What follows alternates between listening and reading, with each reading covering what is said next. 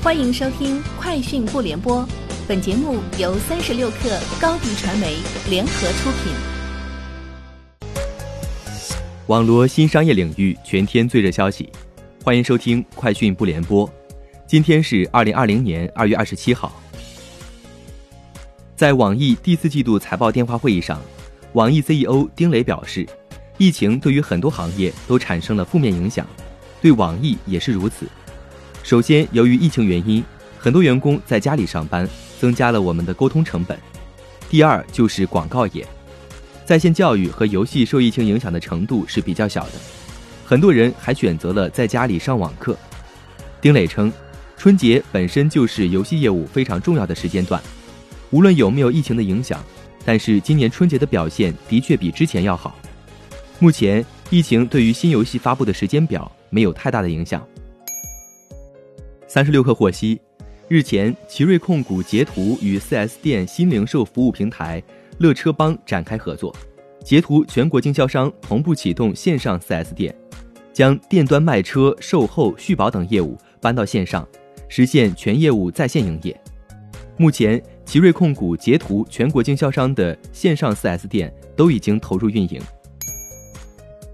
据商汤科技方面介绍。商汤科技基于 AI 数字人解决方案推出首个 AI 数字医生，并联合虎牙直播，在二月二十七号至三月四号期间，每天围绕一个主题，通过互动问答的形式，普及公共健康知识。同城翼龙的数据显示，二月第三周，同城翼龙平台的机票搜索量有显著上升，其中二月二十三号一天内清明假期机票的搜索量较一周前增长了百分之一百三十八。五一假期机票的搜索量则增长了百分之八十四。另外，随着全国各地迎来复工潮，除疫情较为严重的地区外，国内主要城市的住宿预订情况也明显回暖。截至目前，滴答出行根据各地对于市内、省内及省际交通的最新部署，已陆续恢复了成都、重庆、昆明、合肥、石家庄、义乌、铜陵、开封和台州等地的出租车和顺风车业务。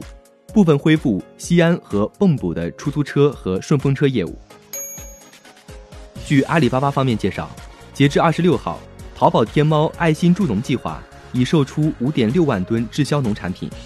其中安徽萧县胡萝卜两天销售五百吨。此前二月六号，阿里巴巴在全国发布爱心助农计划，为全国滞销农产品打造爱心助农专线。伯恩斯坦分析师在周三发给客户的一份报告中表示，今年以来，视频会议软件公司 Room 吸引了比2019年全年更多的活跃用户。报告称，该公司今年迄今为止增加了222万 MAU，而在2019年则增加了199万。Room 并未透露用户数量，因此拒绝对报告发表评论。以上就是今天节目的全部内容，明天见。欢迎添加小小客微信，xs 三六 kr，加入三十六氪粉丝群。高迪传媒，我们制造影响力。商务合作，请关注新浪微博高迪传媒。